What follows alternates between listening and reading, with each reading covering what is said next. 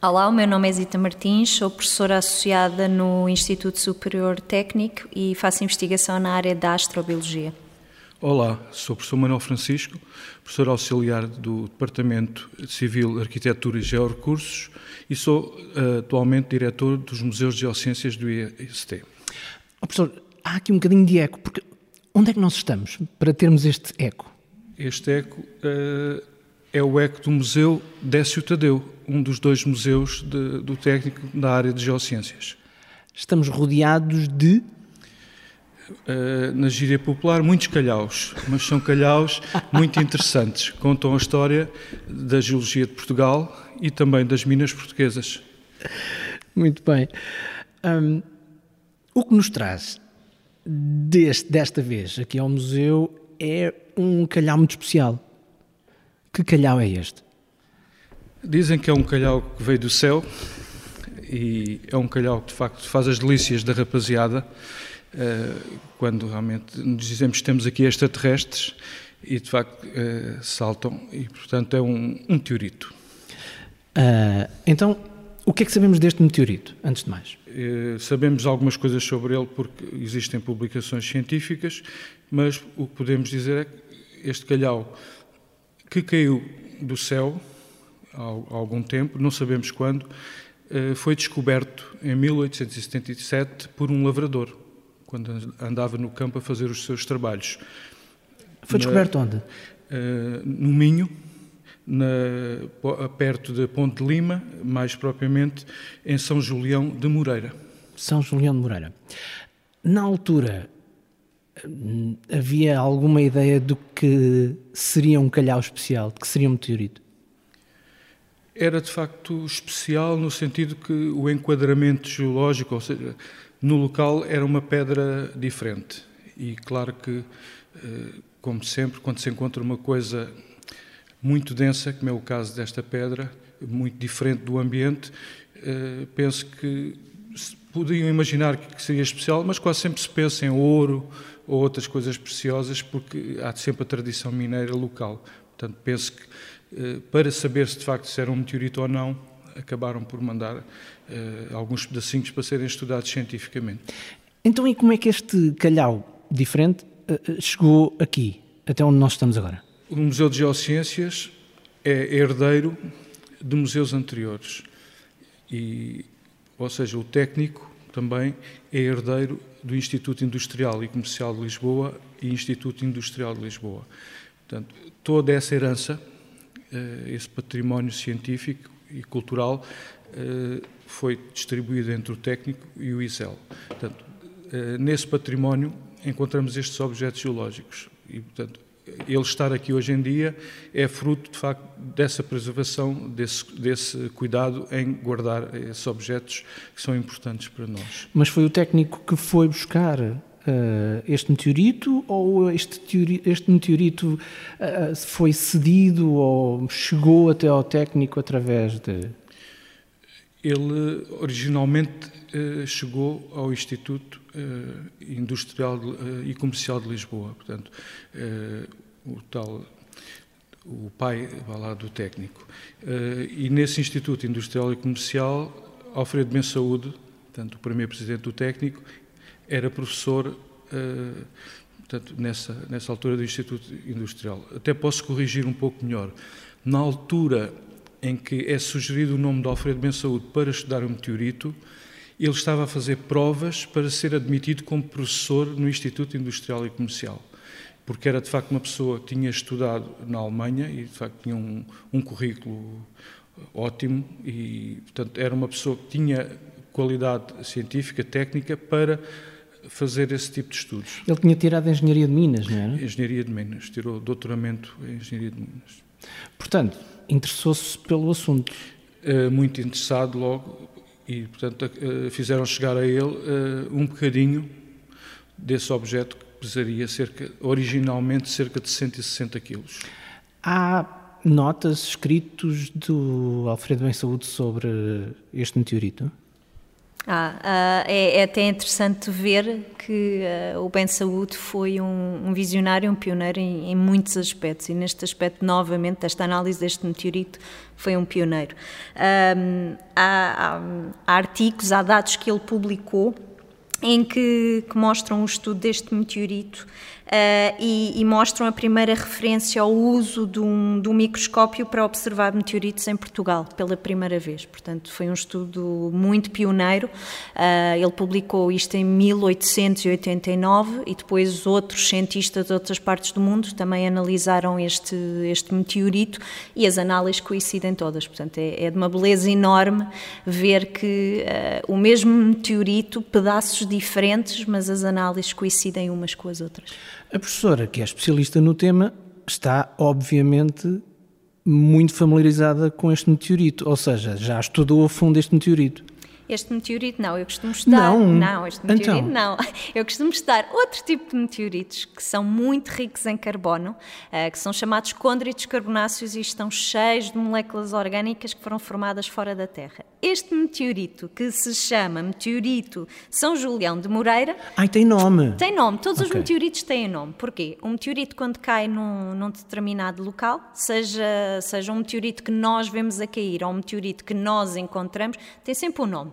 Então toma o nome da vila ou da cidade mais perto do local da, da queda. Obviamente que há exceções. Nós fomos para a Antártida, o meteorito não, não se vai chamar o local da Antártida. Então, nesse caso, toma o nome de uma colina ou de uma formação geológica na Antártida. Mas a Antártida é uma exceção. Mas neste caso deste meteorito tão especial, uh, toma o nome do local onde foi encontrado. Isso é um bocadinho ao contrário dos astros, uh, que tomam o nome do seu descobridor. Sim, mas neste caso os meteoritos são especiais. São, são rochas muito, muito preciosas e muito especiais. Isso tira-me um bocadinho de motivação a mim para encontrar meteoritos, porque eu, obviamente queria ter um com o meu nome.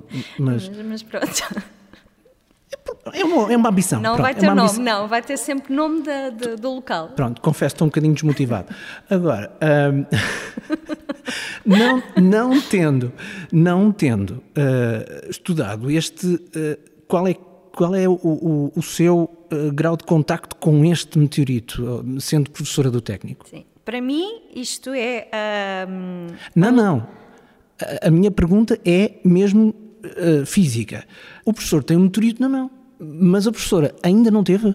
Eu não tive, e atenção, que é uma regra: não se deve tocar com as mãos nos meteoritos. Ah, se calhar já quebrei essa regra sem saber. Ah, pois, sem saber, mas nós cientistas temos sempre muito cuidado com isso, porque há um processo de curadoria e certo. nós, quando estamos a estudar meteoritos, meteoritos são rochas extraterrestres muito, muito antigas. Uhum. Algumas delas são do tempo da formação do nosso sistema solar e com máquinas do tempo nós temos que as preservar. E, portanto, ao tocarmos com as nossas mãos, que têm tem outras moléculas orgânicas, nós estamos a contaminar. Portanto, temos que ter muito cuidado. Neste caso, deste meteorito em particular que está neste museu, nós temos que ver o contexto histórico. Isto foi um meteorito que foi recolhido no século XIX, em que os museus não estavam tão preparados para terem essas condições de curadoria, ah, e, portanto, há um contexto histórico. Mas, no geral, desde o momento que nós, cientistas, recolhemos os meteoritos até que eles são enviados para os museus, até depois serem enviados para serem analisados, há todo um processo com muito, muito cuidado, em que nós não tocamos com as nossas mãos, todo o material que está em direto contacto com o meteorito é esterilizado, o ambiente. Uh, em princípio, também este tipo de meteorito não está em contacto com o ar, mas sim com, com uma atmosfera de gases raros. Porquê? Nós queremos evitar que o meteorito crie uma capa ferrosa. E neste caso, quando nós olhamos para este meteorito uh, de São Julião de Moreira, nós vemos que, e nós temos registros históricos nesse aspecto, nós sabemos que desde o século XIX, quando foi encontrado, ele já não estava em boas condições. Havia, e basta olhar, tem uma, uma capazinha como que ferrosa, de, em linguagem comum de ferrugem. Ok. E enferrujou porquê? Porque está em contacto com o ar. E porquê? Porque isto é um meteorito ferroso, como o nome diz, e portanto, o que é que significa um meteorito ser ferroso? Os meteoritos todos têm, têm diferentes características, mas há algo que é comum a todos os meteoritos que nós encontramos. Todos os meteoritos são muito ricos em ferro e em níquel. E, aliás, isso é uma das características que nos permitem distinguir um meteorito de outra rocha qualquer que nós podemos encontrar aqui na Terra. São extremamente densos, muito mais densos do que qualquer outra rocha que nós encontremos aqui na Terra. E depois, se nós colocarmos um ímã daqueles do frigorífico normais encostado a um meteorito, o, meteorito, o ímã vai ficar agarrado ao, ao nosso meteorito. Antes de quebrarmos as regras de pegarmos no meteorito Sim. outra vez, podemos fazer essa experiência? Vamos fazer essa experiência. Oh, professor, tem, tem aí uh, um imãzinho? Tenho aqui um imãzinho. Uh, então, isto é o som do imã a colar, literalmente. Ora bem, ok. Uh, tente lá outra vez, para. Aliás, eu tenho aqui um imã normal e tenho aqui um imã super, moder super moderno e penso que ele, esse então ainda vai fazer aqui. Os ímãs são bons porque estão a colar uns aos outros, portanto isso é bom sinal. vai ser difícil é, é descolar depois. Bem. Podem ver, agora tenho aqui é um, é um ímã neodímio moderno vou ter uma, uma grande chatice para tirá-lo daqui. E, de facto, com muito esforço, consegui separar o ímã do meteorito. Portanto, é, é de facto muito magnético. Agora pergunto: o meteorito ia colar-se ao meu frigorífico ou uh, o meteorito é mais ou menos parecido com o meu frigorífico? Ou seja, os, atrai uh, os magnetos? Ele é feito de ferro e níquel, portanto, ele não vai ficar colado no frigorífico de todo. Todos os meus uh, ímãs de frigorífico é que se iam colar a ele. Bom. É, também é de uma cor completamente diferente do meu frigorífico, bem entendido. Mas, uh, portanto, não é bem um calhau, é um pedaço de ferro, é isso? Estou a entender É mais bem? do que um pedaço de ferro. É, é, um pedaço de história, é um pedaço de história do nosso sistema solar, é um pedaço de história de nós todos e da origem da, da vida, mas é, eu gosto de lhe chamar máquinas do tempo, porque, porque é isso mesmo. Como é que uma coisa destas vem parar à Terra? A maior parte de, dos meteoritos, e não estamos a falar só deste meteorito em particular, mas todos os meteoritos, vêm de asteroides, têm origem em asteroides. E nós sabemos que há uma cintura de asteroides entre Marte e Júpiter e há colisões entre esses asteroides. Eles não estão ali paradinhos, eles estão uh, ali, chocam uns com os outros. Alguns entram dentro do campo gravitacional da Terra e depois atravessam a atmosfera. Nós, quando vemos, especialmente saímos das grandes cidades, o que nós chamamos de estrelas cadentes, isso não é um meteorito, é um meteoro, em linguagem corrente, é uma estrela cadente, mas quando temos a sorte dessas rochas uh, sobreviverem à entrada de, através da atmosfera e conseguirem pousar na superfície do nosso planeta, então aí sim, aí temos um meteorito.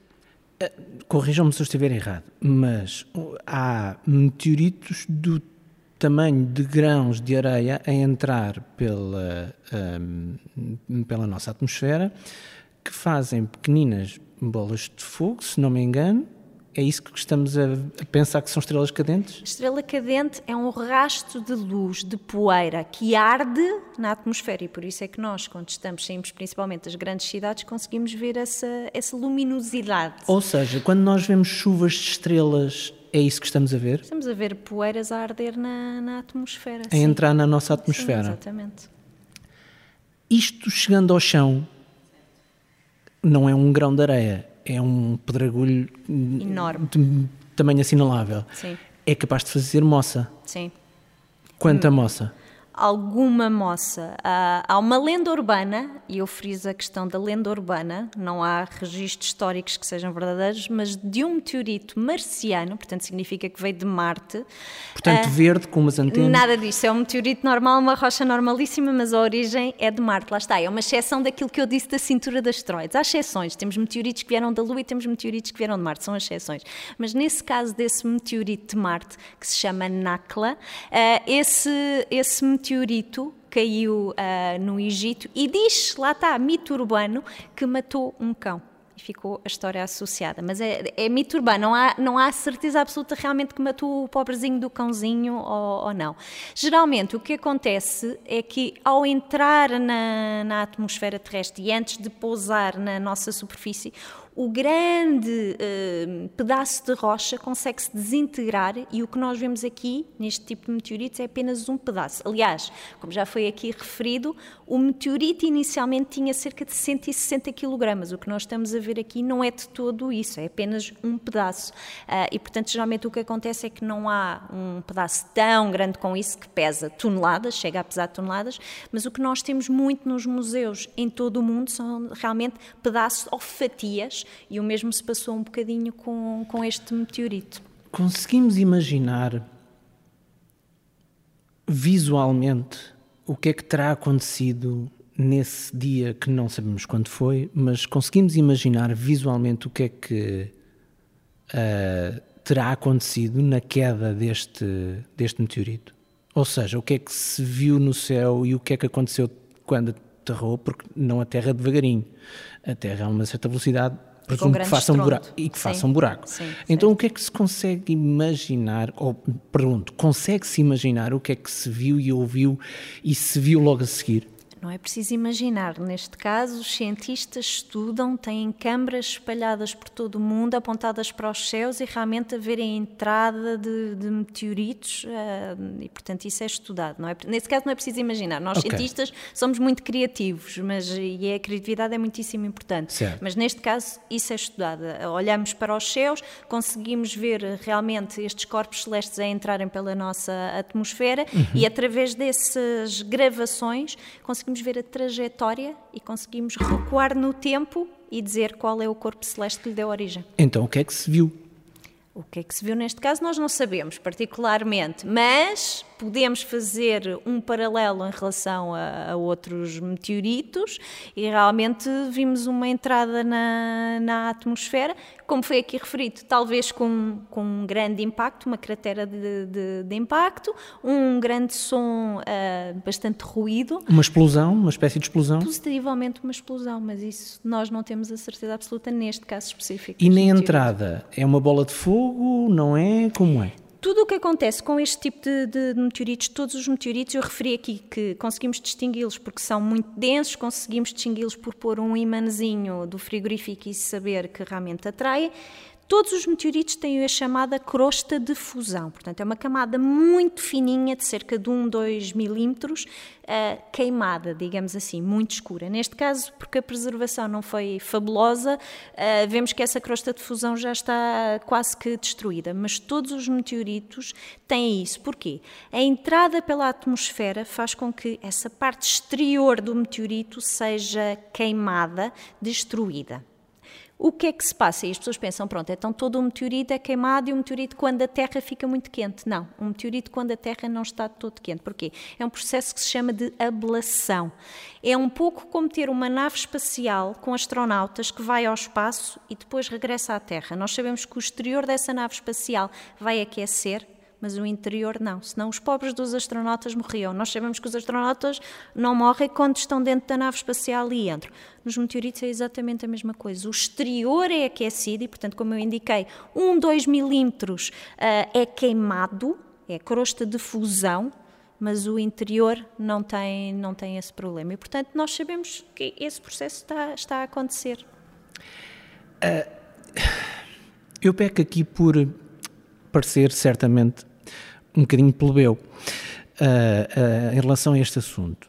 Mas desde que começámos a conversar sobre este assunto, não consigo deixar de ouvir ah, uma canção uh, rock e ver o Bruce Willis, o Ben Affleck e a Liv Tyler com o Zero Smith em fundo e imaginar que este meteorito não será muito diferente do que nós vimos no Armageddon.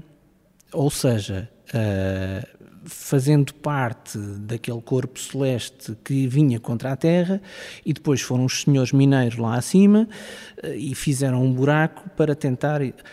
A realidade está muito longe dessa ficção, ou não?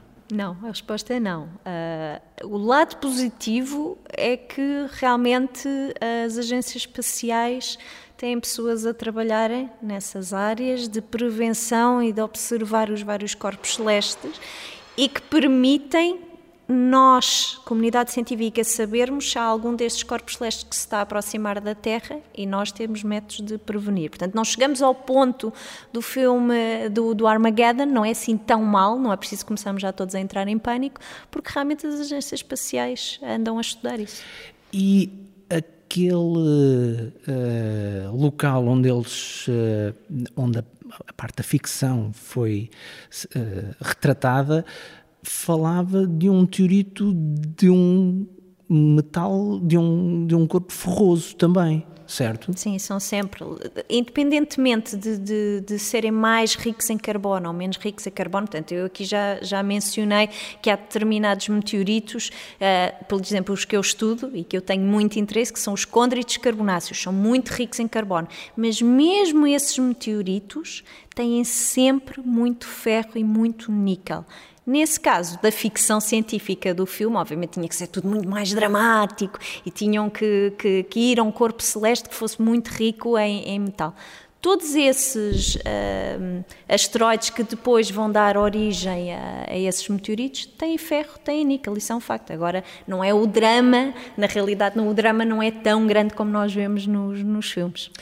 Eu confesso que quando me levantei hoje de manhã uh, não estava à espera de citar Bruce Willis uh, e uh, Steven Tyler no podcast de 110 histórias de 110 objetos, mas é, é uma, da, primeira vez, não é? É uma das, é uma das coisas boas deste podcast, é isto.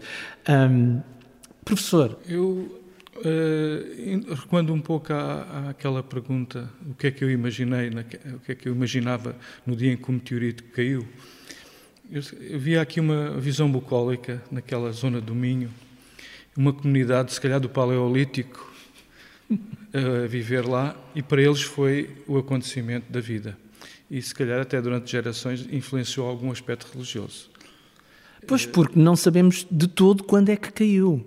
Foi descoberto em 1877, Sete. mas pode ter caído séculos antes. Exatamente, ou milhares de anos antes. Uh, sabemos é que foi descoberta cerca de um, metro e qualquer coisa de profundidade, o que para um solo naquela região uh, são umas dezenas de milhares de anos. Isso é importante. Se foi descoberta um metro e? Um metro e quarenta, por aí. Havia terra por cima. Não entrou como uma agulha pela terra uh, adentro. Portanto, a terra foi sedimentando por cima. Exatamente, exatamente. Não estou a fazer uma, uma análise errada. Isso é tempo. Toda a Terra que está por cima do meteorito é tempo. É isso. É um cientista. Não, não sou, não. É, é. Isso ando... é o espírito científico. Sim, mas eu ando a aprender é convosco. Uh, mas é tempo, é isso.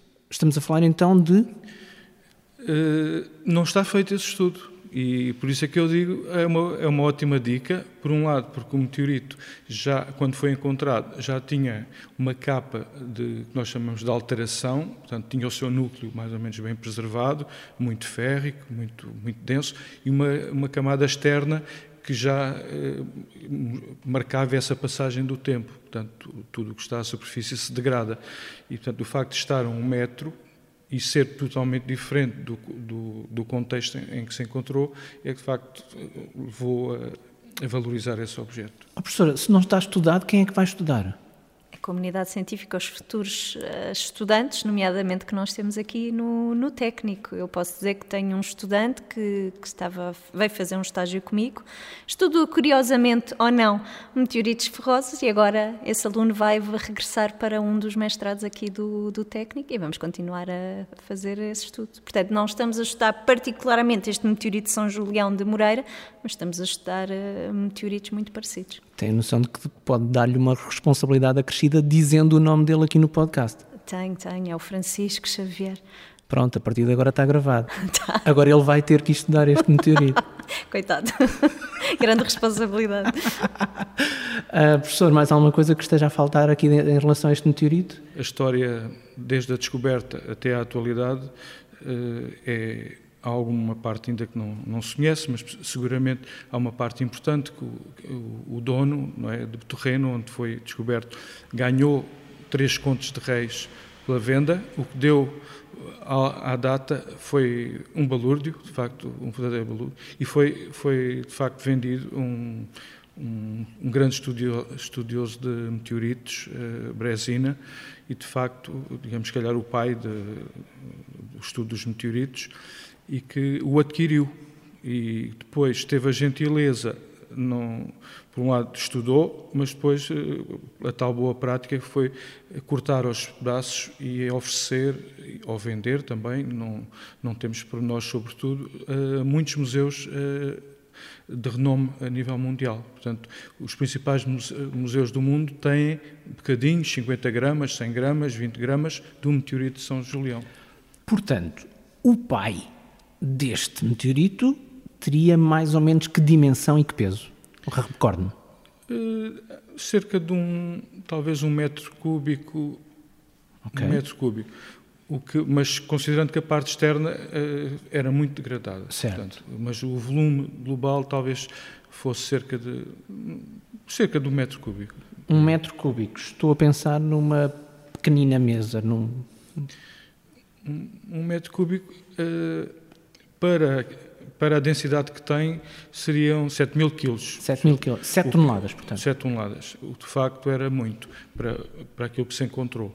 Sim. Portanto, mas pelas dimensões que estão descritas, pelo diâmetro máximo e dimensão máxima, eh, eu imagino que fosse cerca de um metro cúbico. Portanto, o pai teria um metro cúbico e há filhos como este que nós temos aqui, espalhados por todo o mundo em uh, instituições científicas e museus. É isso? Certo, certíssimo. Incluindo o Vaticano. Até o Vaticano tem um, tem um pedacinho deste. Quase deste 100 gramas. Exatamente. okay. O Vaticano tem um museu e estudam meteoritos. Certo. O que quer dizer que o nosso é muito menos abençoado. É sempre abençoado. Ter, ter, ter, não, ter facto... um pedacinho de, ah, destes meteoritos é sempre extraordinário. É isso. E o facto de estar aqui no Instituto Superior Técnico, ainda mais abençoado é. É, para mim, eu posso dizer que isto é isto um é lugar de sonho. uma catedral de conhecimento. É? é, e para mim isto é um lugar de sonho. Em todos os sítios onde eu trabalhei, eu trabalhei em várias universidades e institutos de investigação, nós tínhamos os museus ao nosso lado onde havia meteoritos. Neste caso, eu estou numa universidade que tem um museu e esse museu tem um meteorito. Portanto, uhum. Isto é definitivamente o meu local de sonho. Ninguém me tira isso. Já agora, só, só uma notazinha. Um filhote também do, do, deste meteorito também foi visitar até a Universidade de, de Trás-os-Montes, Alto e Trás-os-Montes, está lá e, entanto, vamos às vezes cedendo, porque é um tema que apaixona as pessoas e, de facto, cedemos temporariamente um, uma pequena amostra, mais pequena que esta, portanto, não é, não é a única que temos, temos três. Eh, temos este, um, este calhau grande, temos uns fragmentos pequeninos e temos outro que serviu para estudo e que também, de facto, foi cedido para essa exposição entre os montes. Este, esta peça, ou este objeto, de facto, muito singular, é é extraordinário. Eh, eu olho para ele e, e fico surpreendido, por um lado, porque é muito cristalino, não é um, um bocado de ferro uh, informe que aqui está. Nós, ao manusearmos, conseguimos ver cristais. E, e, nesse caso, portanto, também fazendo alusão à parte dos mídia, é aqui que muitas vezes os cineastas, os produtores, se vêm inspirar. Portanto, os filmes do super-homem e tudo aquilo, portanto, todas as paisagens futuristas eh, muitas vezes vêm, eh, são inspiradas na micro-realidade ou na realidade dos cristais. E, portanto, olhando para este, eh, faz-nos reportar, de facto, o filme que referiu, porque, de facto, ele é muito cristalino, não tem aqueles cristais tão, tão, tão alongados, parecem espadas, não é? São um bocadinho mais compactas neste caso, mas é, é uma peça extraordinária.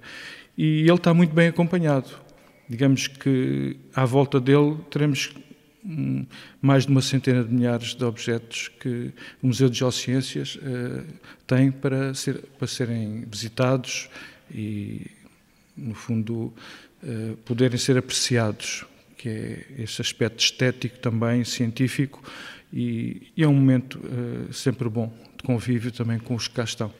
Uma nota também importante sobre a origem destas coleções. De facto, o facto de chegarem até nós, até aos nossos dias, esta e outras coleções uh, museológicas, é extremamente importante. Portanto, o património que foi reunido por uh, muitas gerações de professores e por zeladores. Portanto, uh, eu tenho um enorme respeito por ser um dos últimos a ter chegado aqui ao Instituto Técnico e poder estar nesta altura como diretor destes museus. Mas tenho um enorme respeito por todas as gerações que de uma forma ou de outra conseguiram preservar. E às vezes considera-se que estava esquecido, estava ali, estava. Não, não, houve necessariamente um esquecimento. Uh, houve uma proteção temporária, uh, com mais cuidado ou menos cuidado, mas de facto, ao longo do tempo, e estamos aqui a falar há mais de 150 anos, que estas peças andam a mudar de local, de instituição, de sala, e a qualidade que nós podemos uh, ver é, é, muito grande. E, portanto, temos essa aposta de continuar a manter uh, a coleção e tudo que aqui está para as gerações futuras. Portanto, é um compromisso que temos aqui no Instituto Suprotécnico de valorização. E tendo nós os laboratórios acessíveis e podendo fazer aqui o que há de mais sofisticado para o conhecimento destes objetos, portanto, é um privilégio e uma grande sorte de poder eh, tê-los acessíveis. Outra nota que gostaria de deixar é que, como temos aqui um laboratório onde fazemos a análise mineral, de rochas e tudo isso, chegam-nos muitos meteoritos uh, para analisar. Mas na prática, entre aspas, portanto, eu não disse foi o entre aspas, na prática, a maior parte deles, ou nunca encontrei um meteorito uh, que me chegasse às mãos via uh, serviço. E, tal como diz também um, um, cientista americano, que agora não me lembro o nome, se acharmos que temos um meteorito, é porque não é meteorito. E depois de passarmos a lista toda, que são mais de 100 uh, critérios para ser meteorito, mesmo assim duvidemos que seja meteorito. E de facto, há critérios que são extremamente exigentes, porque há corpos também de, terrestres que são muito semelhantes, uns naturais, outros feitos por nós, nomeadamente vindo da siderurgia, que são extremamente parecidos. E depois há a falsificação. Como são objetos eh, muito valorizados, há toda a tentativa de, de falsificar. E como disse a Zita bem, de facto, há aqui nuances químicas que mostram que não é meteorito. Mas se nós soubermos o que é que o meteorito tem, também o podemos construir. Portanto, a falsificação é algo que uh, acompanha também muito este mundo, porque de facto é, é, um, é um mundo fabuloso e, enfim, também envolve dinheiro e, como tal, uh, há muita gente também a brincar com este assunto. Portanto, trazem aqui amostras uh, de suposto meteorito, ou de supostos meteoritos, mas que 99% das vezes não são, é isso? Eu diria 100%. Ok. Uh, é, Estava a ser conservador. Eu. eu, eu tenho, pronto, tenho uma fama e nesse aspecto eu fico triste porque dou cabo dos sonhos às pessoas. já, já desiludi tanta gente com tanta história gira que chega aqui, é do pai, é do avô, é Angola, é no Brasil, é, são as pedras preciosas e felizmente uh, é um desgosto permanente eu, que dou às pessoas. Eu sei bem, sei bem qual é o sentimento. Eu também queria ter um meteorito no meu nome e já hoje soube que não posso. Portanto, eu sei muito bem qual é esse, esse sentimento. Obrigado. Obrigado por matar os sonhos das pessoas, sim. Eu é que agradeço. Professora, o que é que este meteorito ainda nos vai ensinar? Este meteorito é especial porque tem vários minerais Uh, e, e, como eu indiquei antes, uh, as análises que foram feitas até no, no fim do século XIX uh, indicaram que este meteorito tinha ferro, níquel, cobalto e também fósforo. Por é que o fósforo é tão importante? Uma das grandes questões na ciência é como é que surgiu a vida aqui na Terra, como é que nós passamos de ter simples moléculas orgânicas ou até determinados elementos químicos e passamos a ter a unidade básica da vida, que é a célula. Isso é uma das grandes questões da ciência. E o que nós sabíamos até agora, até recentemente, é que um determinado grupo de meteoritos, chamados de condritos carbonáceos, que são muito ricos em carbono, tinham aminoácidos, que fazem parte de, de constituem as proteínas, uh, tinham, tinham bases nitrogenadas, tinham vários compostos orgânicos. E, portanto, nós na nossa cabeça, enquanto, por exemplo, químicos, estávamos muito satisfeitos porque pensávamos, pronto, temos aqui todas as moléculas orgânicas, também já temos aqui os elementos necessários, temos o carbono, mas havia uma grande questão de onde é que vem o fósforo. E porquê que o fósforo é tão importante? Bem, nós se pensarmos, por exemplo, no nosso material genético, uh, nós começamos a pensar no ADN, ah, que nos dizem, esse material genético diz-nos a nossa cor do cabelo, a nossa cor dos olhos, etc. Toda essa informação tem, é, é um esqueleto, é uma molécula em hélice, dupla, e uh, a estrutura tem fósforo. E a questão que se colocava era de onde é que vem esse fósforo, e não havia grande, grande resposta. E então nós já sabemos que os cientistas tentam pesquisar e dar a, eh, a resposta às grandes perguntas. Então, o que é que os cientistas que trabalham na área dos meteoritos verificaram? Verificaram que este tipo de meteoritos ferrosos, nomeadamente uh, este, este meteorito de São Julião de Moreira, tem um mineral que tem um nome um bocadinho diferente, que se chama Schreibersite. Quem? Schreibersite. Ok. é um mineral que é uh, composto por ferro, níquel e fósforo na sua estrutura. E esse mineral é muito raro aqui na Terra, mas existe uh, em abundância neste tipo de meteoritos esse fósforo não é logo usado, ou seja, não podemos passar desse mineral da, da Schreiber-Cite e saltar logo para, para, o, uh, para o ADN ou para outro tipo de moléculas. Então, o que é que os colegas meus fizeram um estudo de, de, de, há mais ou menos 10 anos. Eles simularam a Terra primitiva, e quando eu indico Terra primitiva, é a Terra há quando da sua formação, mais ou menos há 4,6 mil milhões de anos, e a Terra nessa altura não é a Terra que nós temos agora. Não, não tinha a atmosfera como nós temos agora, a radiação era diferente, etc. Então, eles simularam um, um ambiente, esse ambiente da Terra primitiva, incluindo as fumarolas, e portanto tem um pH muito baixo, portanto muito acídico, colocaram lá para dentro este tipo de meteoritos e o que é que eles viram? Eles viram que determinadas moléculas orgânicas que se chamam pirofosfitos se formaram. Pode continuar a dizer nomes uh, simples como esses, está à vontade. Está tudo, está tudo isto, bem. Isto, o importante é que isto vai dar a algum lado. Eu prometo que isto vai dar a algum lado. E, portanto, esse pirofosfito é um possível precursor de outra molécula, pirofosfato. Vamos continuar com a química. E o que é que essa molécula é importante? É associada ao ATP, e eu vou desconstruir isto. Uh, o ATP é muito importante uh, na célula. É como se fosse a nossa central de energia. Portanto, o ATP está ali.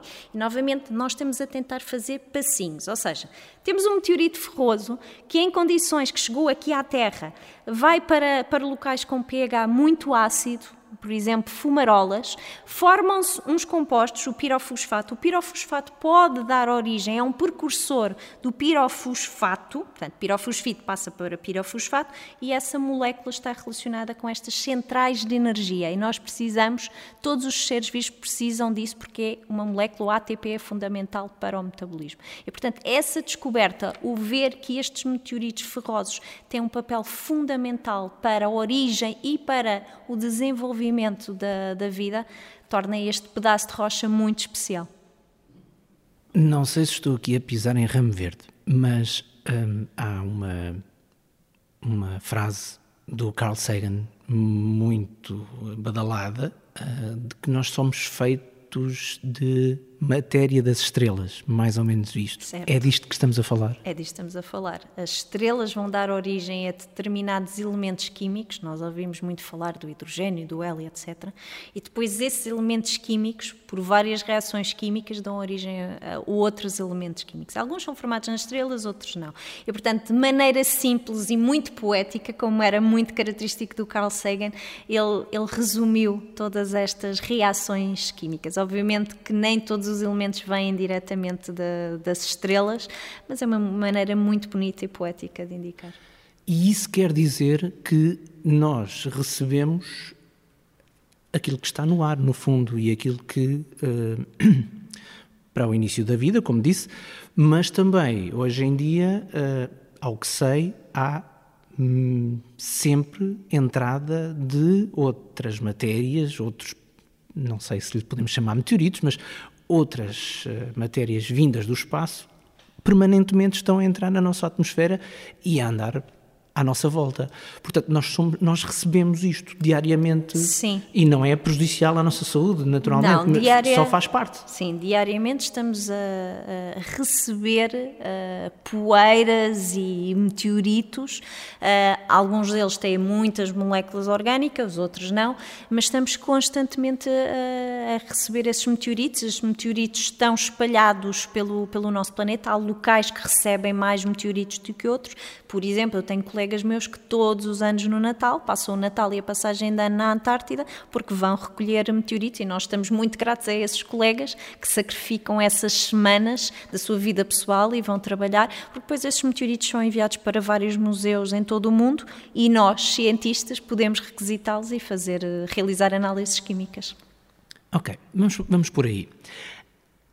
Portanto, ainda não analisou este? Este, este não, este meteorito eu ainda não analisei. Analisei uh, o irmão gêmeo, quase, meteoritos da, da, da família deste, mas este especificamente, não, não analisei. Porquê? Isto tem a ver com, com, o que nós, com a pergunta que nós estamos a colocar, ou seja, o que é que eu quero encontrar? E na, no grupo da astrobiologia que nós temos aqui no técnico, nós estamos muito interessados em, em tentar detectar determinadas moléculas orgânicas que nós sabemos que compõem a célula, que é a unidade básica da vida, e tentar perceber como é que surgiu a vida na Terra, isso por um lado, e por outro lado, no nosso grupo da astrobiologia do técnico, estamos também muito interessados em, em estar envolvidos, e como estamos em várias missões missões espaciais e tentar perceber a química que existe em determinados corpos celestes muito primitivos, como sejam asteroides, cometas, etc. Uh, ah, neste caso deste meteorito, este meteorito, como é ferroso, uh, tem realmente a questão do fósforo, como mencionei, mas por outro lado não tem outras moléculas orgânicas e, portanto, na minha área de estudo nós estamos interessados noutros tipos de meteoritos, mas nunca nos esquecemos que nós, eu tenho um estudante que realmente analisa este tipo de, já analisou, já começou, fez o seu estágio de fim de licenciatura e analisou realmente esse, vários tipos de meteoritos ferrosos e agora gostou tanto da experiência que vai regressar para, para o mestrado no, no técnico. Eu sei que nós, uh, se colocássemos Uh, este meteorito aqui na nossa mesa uh, e lhe pedíssemos para, pronto, dar uma olhadela, estaríamos a quebrar um bocadinho as regras, não é? Muito, muito. Pronto, mas podemos? Podemos, pela simples questão que a, parte da curadoria, portanto, o tratamento que é dado e os cuidados que são com, feitos aos, aos, meteoritos, neste caso isto foi muito mal feito desde o início. Estamos a falar do século, fim do século XIX, portanto é compreensível. Um, e, portanto, vamos quebrar as regras dentro do, então, dos eu, limites. Eu vou, eu vou ajudar. Eu vou uh, eu vou pedir à Filipa já agora. Filipa, se faz favor. Filipa Soares está também a quebrar as regras. Estamos todos a quebrar as regras ao tocar. Uh, mas eu volto a referir, se fosse, se fosse um meteorito, um, um condrito carbonáceo de todo, não, claro. não toque todo, temos que usar luvas, todo o material esterilizado. Neste caso é um meteorito ferroso, uh, não é indicado porque as nossas mãos têm, têm gordura, obviamente, por muito que lavemos as mãos há sempre moléculas orgânicas e, portanto, estamos a, a cobrir e a tocar, estamos a quebrar as regras, uh, mas, obviamente, é um momento único especial, extraordinário ter um meteorito na, nas nossas mãos. É um pedaço de história. Isto é, é o objeto mais antigo que nós vamos alguma vez tocar e é extraterrestre. Portanto, é um dois em um e é, e é fantástico. É assim, nós estamos a quebrar as regras eh, conscientemente e a verdade é mesmo esta. É a primeira vez que está a pegar neste. É a primeira vez.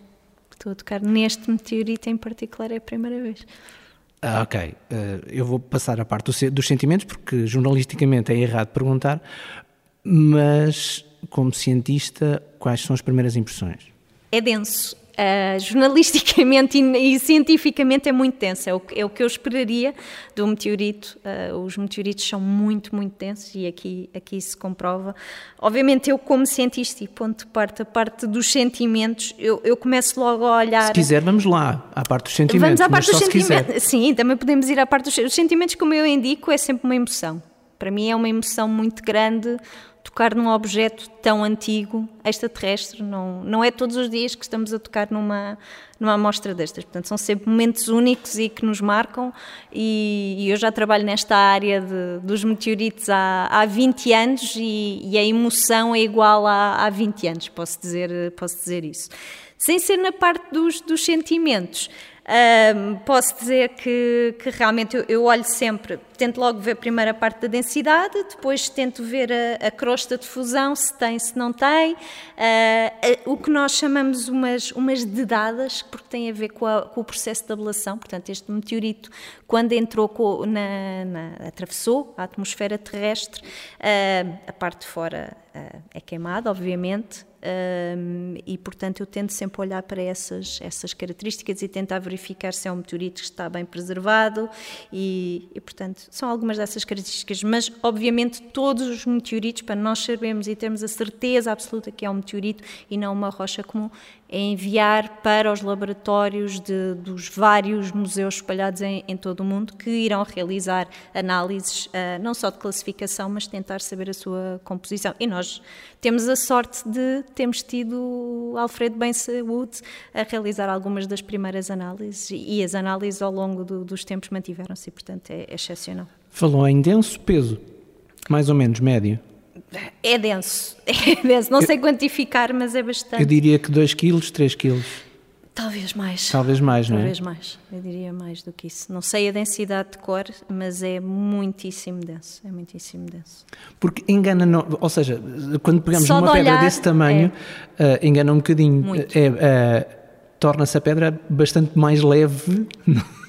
Muito, muito. Neste caso, a, a sensação, a pessoa olharia e pensaria, pronto, ok, é uma pedra, quase que é a sensação de, de, quando se pega numa pedra, quase de tirar. Neste caso, não, não, não é muito bom, não seríamos capazes. É extremamente denso, é extremamente denso. Uh, e o, o, que vemos, uh, podemos lá voltar à parte do filme, mas o que vemos é, é, é de facto. Uh, não é totalmente, não nos é totalmente desconhecido porque já vimos coisas semelhantes não é? Sim. Só por olhar não diríamos que era uma rocha extraordinária, ou seja, não tem brilho, não tem luzinhas, não tem homenzinhos verdes, não tem nada disso. Portanto, não é ficção científica. É uma rocha, nós olhamos, parece uma rocha normalíssima. Da minha parte, só lamento não ter homenzinhos verdes. De resto, estava tudo. Tudo normal. Tudo normal. Sim. Não, mas não, não tem nada dessas características que a pessoa diria, ah, pronto, é um meteorito, portanto vai ter umas características fora do comum. Não, é só de olhar parece uma rocha normalíssima. Quando começamos com as primeiras características, como indiquei, muitíssimo denso, Uh, uma rocha, em princípio, também não vai atrair um ímã do frigorífico, esta vai, e portanto começa-se a ver os primeiros passos e depois a prova, a última prova realmente é mandar uh, enviar uh, meteoritos para museus que têm os laboratórios preparados para realizar as análises clínicas. Deixa-me pegar aí. Quando se envia um meteorito destes para um museu com as uh, ferramentas corretas para fazer a investigação, o que é que acontece? Vai-se espetar uma agulha? Não dá. Uh, Vai-se cortar com laser? Provavelmente poderia, mas ia-se danificar o, o meteorito. Olha-se lá para dentro, tipo como raio-x? O que é que acontece? Vai depender do tipo de meteorito. Um, na maior parte dos casos, o que se verifica, especialmente nestes meteoritos ferrosos, é que se corta uma fatia. Literalmente, são fatias uh, e há um tratamento ácido. E como é que se faz esse corte? É com o quê? São serras. Serras? São serras. Metálicas também? Sim. E aguentam? Aguentam, sim. Ok. Tá são, são, são, são, são, materiais próprios, obviamente. Uh, não é a nossa serra que nós todos temos no nosso kit. Nem é o fatia todo do Não, fiambre, não, não é, nada, não é nada disso. Mas eh, é cortado geralmente. Eu, por exemplo, tenho um meteorito em casa, uma fatia, porque obviamente é a minha área de estudo, eu gosto de ter a minha mini coleção de, de meteoritos e tenho, tenho uma, uma fatia de um, de um, meteorito ferroso. E portanto o interior deste tipo de meteoritos é muito, muito bonito, porque geralmente é um tratamento que é feito com ácido e ficam polidos e ficam muito bonitos e a partir daí é estudado. Portanto, isto é para estes meteoritos ferrosos. Para outro tipo de meteoritos, se forem uh, principalmente constituídos por silicatos, uma, umas rochas que se partem muito mais uh, facilmente e, em alguns casos, parecem, em linguagem comum, muito argilosas, um, nesse caso não se, não, não se vai com, com a serra, há, há processos diferentes e, o, e, há pessoas que são formadas nisso, na, na, nos processos de curadoria, e tratam-nos e, e, e vão para determinados ambientes em que para já este tipo de meteoritos não está em contacto com o ar, colocam em recipientes especiais, enviam-nos e a partir daí é que nós, cientistas, eh, fazemos as análises e dizemos realmente que tipo de molécula orgânica. Geralmente os museus em todo o mundo o que fazem, portanto os meteoritos são recolhidos, são enviados para museus e há determinados museus que fazem a classificação. Uh, é muito engraçado de ver, todos os anos o que acontece é que o grupo de cientistas que vai, por exemplo, à Antártida, ao recolher, com todos os cuidados e material e pinças todas esterilizadas, eles escrevem num caderninho, portanto, tiram todas as anotações, dizem o tamanho uh, e, tu, e, como é que estava, como é que foi recolhida, onde, uh, e eles escrevem nesse caderninho e eles dizem que tipo de meteorito é que acham que é. E depois os meteoritos são enviados para os museus, onde aí realmente a classificação é feita através de, de análises químicas e é geralmente comparado com a nota inicial que, que o cientista fez. Há pessoas que realmente estão tão habituadas que, na maior parte dos casos, acertam mas é muito engraçado ver essa, essa comparação entre o que, o, o que as pessoas recolheram e, e, e, disseram que era com a análise final. E trouxe muito interessante. Duas coisas. Falou-me aí no interior do meteorito. Uhum. Será muito diferente de, do exterior que nós vemos, neste caso? Sim. É mesmo muito diferente? É muito, muito diferente. É parecido com alguma coisa mundana que nós conseguimos não, uh, uh, os meteoritos ferrosos, e novamente, quando isto é cortado e polido, e há, um, e há primeiro um tratamento com, com ácido, um, mostram um padrão. Uh, como eu disse, este, este, tipo de meteoritos tem muito ferro e muito níquel, e ao fazer-se esse, esse cortar e esse tratamento com ácido, consegue-se ver os padrões de, de, entrelaçar, de entrelaçar entre o ferro e o níquel e formam uns padrões lindíssimos. Portanto, há uma parte estética, obviamente os cientistas também gostamos de, de, ver a parte estética, portanto, o interior deste, destes meteoritos ferrosos em particular é muito, é muito bonito. Os outros meteoritos, por exemplo, os condritos carbonáceos, parecem rochas normalíssimas, feitas de, de, de, pó, e portanto aí a parte estética não é tão impressionante, mas por outro lado, esse tipo de meteoritos, condritos carbonáceos, ganham no facto de serem tão ricos quimicamente e terem tantas moléculas orgânicas formadas fora da Terra. Portanto, não ganham em beleza, mas ganham em, em ciência. Outra coisa relacionada com o que disse, um, já por mais do que uma vez me falou da Antártida. Porquê a Antártida? Nós tentamos ver um meteorito, temos que indicar isso primeiro. Um meteorito, nós, um meteorito pode cair em qualquer parte da Terra. E muitas vezes acontece que nós uh, abrimos um noticiário e dizem acabou de cair um meteorito no local ou na cidade X ou Y. E nesse caso, os cientistas dessa, da universidade que esteja perto dessa cidade vão correr com todo o seu material esterilizado e podem recolher. Mas isso é uma exceção. O que acontece todos os anos é que realmente vários cientistas vão à Antártida. Porquê? A Antártida tem gelo, acho que é de senso comum, uh, e é muito fácil de, portanto, numa superfície branca é muito fácil ver este tipo de rochas. Uh, não estamos aqui a, a, gravar a imagem, mas quem estiver aqui a olhar para o meteorito, os meteoritos são muito escuros e, portanto, contra um fundo branco é fácil de ver. Portanto, isso é o ponto número um. Ponto número dois, o gelo da Antártida vai uh, conservar. Atuar, vai conservar, vai ser como que um grande congelador em que, quando os meteoritos caem, os meteoritos podem, este tipo de meteoritos que são recolhidos podem ter caído há milhares de anos, milhares. Eh, e, portanto, ficam ali preservados. E isso é muito importante, tanto em termos de uh, evitar corrosão, do exterior destes meteoritos, como mesmo as moléculazinhas que, em alguns casos, alguns meteoritos têm, conseguimos preservar nesse congelador. Portanto, a Antártida é o local ideal. Nós sabemos que acumulam em determinados locais, sabemos que, que, estes meteoritos acumulam ao longo do tempo e, portanto, uh, os meus colegas vão à Antártida, alguns deles vão à Antártida todos os anos, ou alguns deles vão uma vez e outros que vão mais vezes, e vão recolher, e vão recolher meteoritos. Um, então, grosso modo, e de uma maneira muito simplista, o que é que este meteorito ainda nos vai ensinar? De onde veio, certo? E a partir de onde veio, o que, o que mais? Primeiro que tudo, ensina-nos sempre de onde é que vai, qual foi o corpo celeste que, que, lhe deu origem, qual foi o asteroide que lhe deu origem, qual a sua trajetória, uh, mas acima de tudo também perceber uh, qual a química, chamada a química pré-biótica, ou seja, a química antes da vida, uh, e que contribuição é que os meteoritos, e neste caso dos meteoritos ferrosos, deram para a origem da vida no, no nosso planeta e quem sabe noutros locais do nosso sistema solar não há maneira de saber quanto tempo tem de existência este meteorito. Não estou a falar aqui na Terra. Quanto tempo? Há dois tipos de idade quando nós estudamos meteoritos. Há a idade terrestre, que, como o nome indica, é há quanto tempo é que o meteorito está cá na Terra, isso é possível saber. Mas há também a idade de idade total desde que foi formado até agora. Há quem faça esse tipo de, de estudos através de, de saber qual, qual, foi o corpo celeste que lhe deu origem e há colegas que, que estudam isso. Isso é um desafio grande porque, pronto, cá na Terra, carbono 14 e tudo mais e tal. Exatamente. Mas lá em cima, quer dizer, não há. Não, e, e, e, o, e o grande problema, digamos assim, o grande desafio deste tipo de meteoritos ferrosos é que se a pessoa pensar nisto um pouquinho como, vamos imaginar, um planeta que tem um núcleo, o um manto e a superfície. Uhum. Uh, se passarmos essa imagem na nossa cabeça, estes meteoritos ferrosos correspondiam ao núcleo. E, portanto, esse núcleo está muitíssimo processado.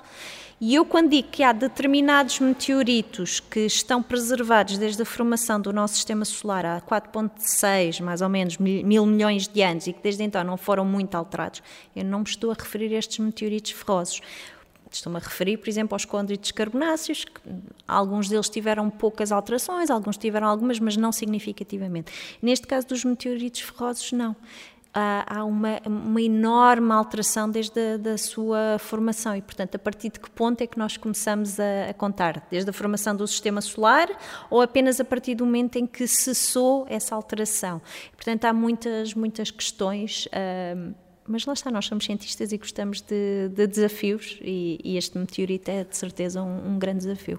Professora, não lhe vou tirar mais tempo, eu sei que tem uma vida muito uh, atarefada com todas as, com todas as uh, obrigações profissionais e até de consultoria a uma pequena instituição chamada Presidência da República, portanto eu não lhe vou tirar mais tempo, uh, mas há pouquinho eu disse um bocadinho em, em, forma de graçola que não estava à espera de citar Bruce Willis e Steven Tyler uh, no podcast do 110 uh, quando me levantei de manhã. No entanto, quando se levantou esta manhã, uh, presumo que tinha a expectativa de contactar diretamente, finalmente, com este meteorito. Uh, foi isso? Tinha, tinha, tinha, obviamente. Eu, eu, cada dia nós, como cientistas, temos sempre uma vida muito diferente. Nenhum dia é igual, dois dias nunca são iguais. E neste caso, quando eu hoje acordei, pensei: ok, vai ser eh, um dia fantástico em que vou tocar no meteorito que, que nunca, nunca toquei. E, e, portanto, é um, dia, é um dia diferente e, especialmente, este fica sempre marcado, vai ficar sempre marcado na minha memória em que vi um meteorito na instituição em que eu trabalho e é um dia muito especial, definitivamente. Portanto, confirmou-se a melhor expectativa, é isso? Confirmou-se a melhor expectativa, obviamente. Em ótima companhia e, e, e o meteorito também ajudou a, a, a, ao momento solene e a um momento especial. Ficamos contentes que tenha sido no 110, eh, naturalmente, obviamente. Uh, muito obrigado, antes de mais, e obrigado também por essa parte da tal emoção, que jornalisticamente não é eh, relevante, ou teoricamente não é relevante, mas que é, é bom colocar na parte científica também. Obrigada.